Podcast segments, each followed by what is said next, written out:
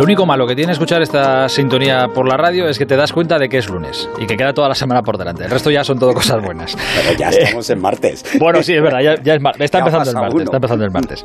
Bueno, este ratito de aventura veraniega eh, nos propusimos echaros un cable la semana pasada porque igual todavía no sabéis qué hacer con esos días de vacaciones que os vienen ahora y os dimos tres recomendaciones para disfrutar aquí en España, sitios que Sebas conoce por sus aventuras, que no todos son campo base y el Himalaya, aunque bueno, hoy hay algo de eso ahí, ahí cerquita.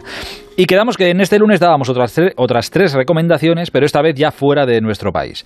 Hola Sebas, buenas noches. Hola, buenas noches. La, que la primera me gusta mucho. No he estado nunca, pero me gusta mucho. Esto de la cultura clásica y la mitología me, atraía y me, me gustaba de siempre. La primera recomendación que nos das fuera de nuestro país para ir unos días, el Monte Olimpo, en Grecia que es la casa de los dioses. La mitología dice que ahí vivían los dioses, ahí estaba Zeus.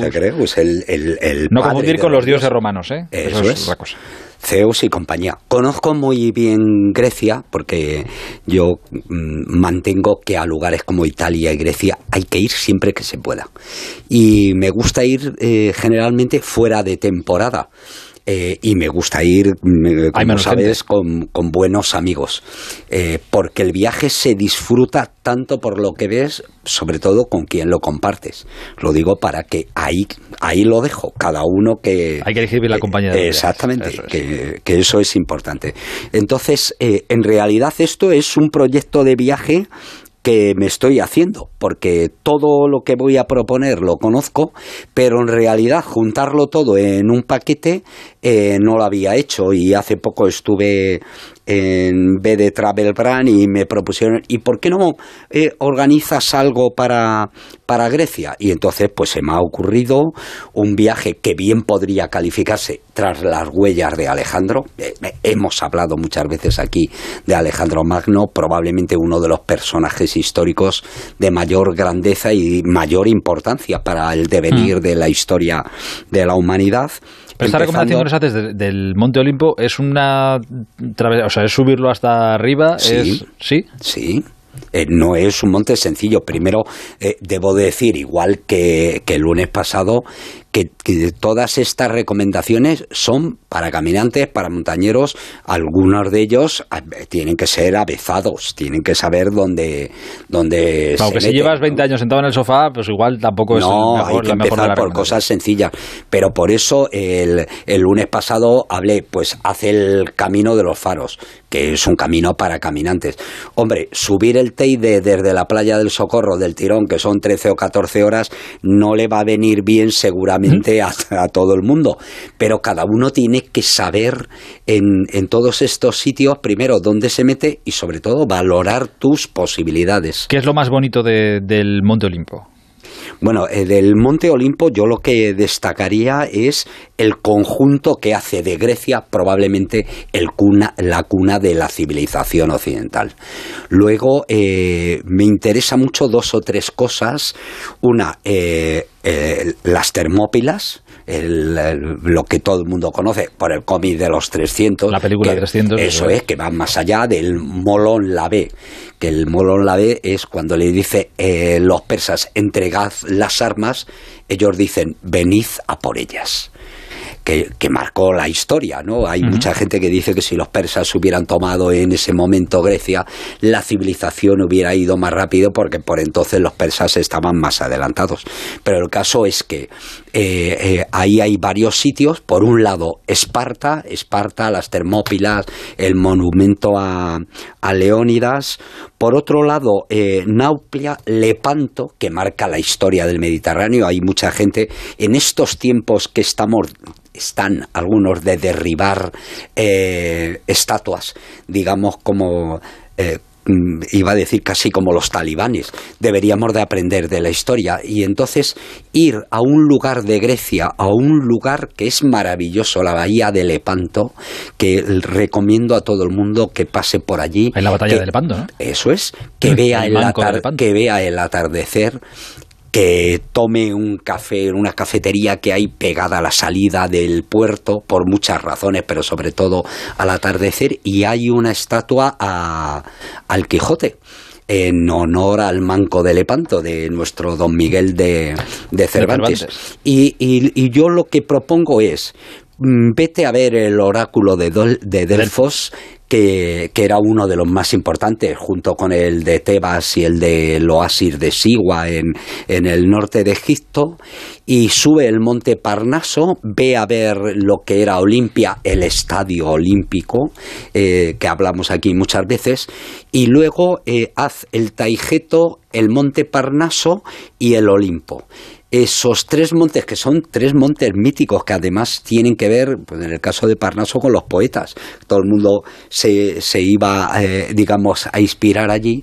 A mí me parece que es un conjunto de por un lado, una aventura, hombre, una aventura pequeñita, pero subir al Monte Olimpo no es sencillo. Pero al mismo tiempo te vienes imbuido de historia griega, que, esa la tienes que llevar tu puesta, porque como dice. La cultura clásica es preciosa. Eso es. Pero además, sobre todo, aprendemos. Y aprendemos, por ejemplo, en Lepanto, por qué esa división del Mediterráneo, de por qué eh, Atenas pertenece al mundo civil eh, occidental, Génova, Venecia, Barcelona y Valencia, y sin embargo eh, Estambul, Argelia, eh, em, Marruecos pertenece al mundo musulmán desde hace más de 500 años, por aquella batalla que se libró allí. Eh, primera recomendación, el Monte Olimpo. Eh, claro, nos gusta tanto esto, igual me he enrollado mucho en esta. Bueno, si no, nos da tiempo a las otras dos, no pasa nada. El lunes que viene la, lo ampliamos, no pasa nada. La segunda recomendación que nos hace Sebas fuera de nuestro país para echar unos días, esta creo que ya tiene que ser para más días, ¿eh? Y cuesta un poquito más de pasta, me imagino. Marcha por el glaciar Baltoro. Sí. Que esto ya está cerca de Pakistán. Está en Pakistán. En Pakistán, bueno, cerca no, en Pakistán. Es, la, es el glaciar que lleva a los pies del K2. Eh, para eso ya se necesitan mínimo 15 días. Yo he llegado a hacerlo eh, con mi hijo, con Javier, eh, ida y vuelta desde Madrid en 14 días. ¿Y qué, distancia es?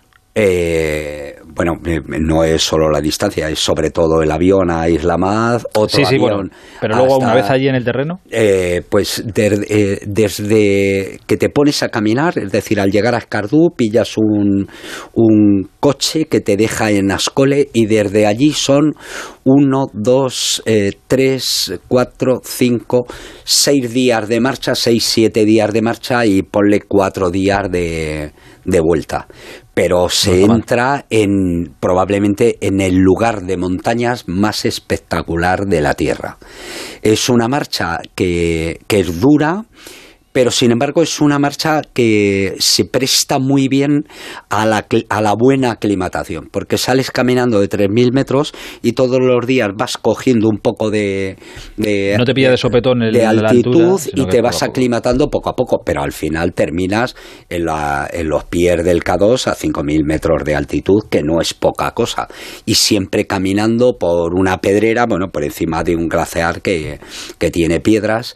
Si tienes buen tiempo y tienes buena suerte, el, eh, ese lugar me cambió a mí la vida y supongo que a mucha gente que es caminante, porque nunca había estado en un lugar así. Y de repente la primera vez que entré... ¿Qué es lo más, lo más impresionante? De, de, la estar allí, sí, cierras los ojos y la imagen más impresionante de allí, de, la esta marcha por el glaciar. A, mí lo que más me impresionó fue la vista que tiene desde Urducas. Empezamos la marcha con mal tiempo y eso ayuda. Eh, ayuda porque la parte de abajo es en verano es muy cálida, por decirlo así, es, sofocante, es un desierto. Eh, y, sin embargo nos estuvo en la parte de abajo con mucho viento y ya el día que llegamos a Urducas, que estás a 4.000 metros de altitud, eh, por la noche hizo frío y nevó y entonces medio oculto por la niebla. Y por la mañana siguiente abrí la cremallera de la tienda y de, y de, repente vi delante de mí las torres de roca más impresionantes de la tierra tapizadas de nieve que eran las Torres del Trango, el Payu, son todas montañas que superan los 6.000 metros de altitud y que además yo conozco la historia de esas montañas, la gente que se ha quedado allí, la gente que intentó abrir vías y no pudo y luego nosotros hemos estado allí, hicimos uno de los mejores programas de Alfilo que se llamaba Banana Mangomis, una ruta de escalada de 2.300 metros de, largo de, cuerda, ¿no? Es decir, que, que lo reconozco recomiendo muy bien. Para ir al Baltoro hay que tener un poco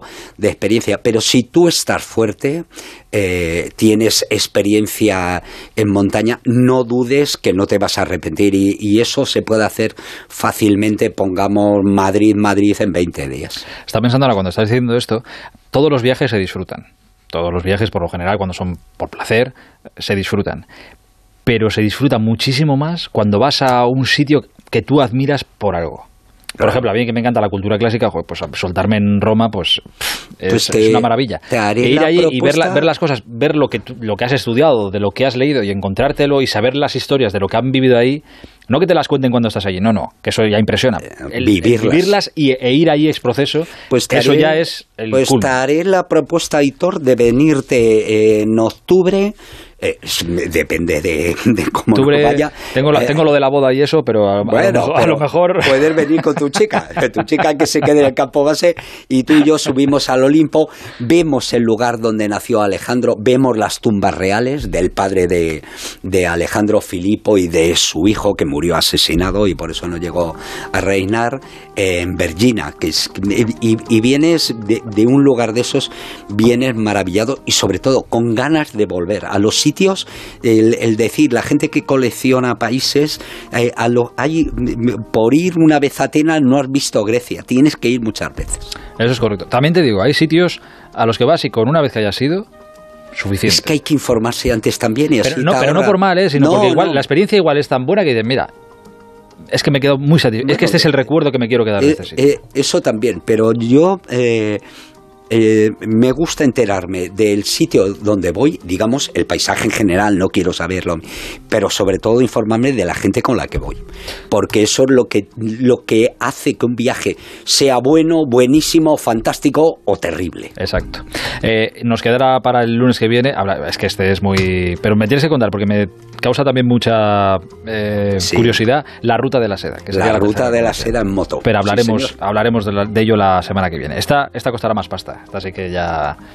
Sí, sí, esta se lo, nos va Lo importante de, de, las cosas no es el dinero, Aitor, es las ganas que tengas de hacerla. Luego el resto te lo preparas. Cuando hable con la agencia para prepararlo, les diré que eso, que lo importante es eh, lo que voy a disfrutar. Eh, tú, no primero, tú primero cuéntaselo a tu chica y ya veremos. Luego te digo. Hasta lunes, Sebas. Hasta lunes.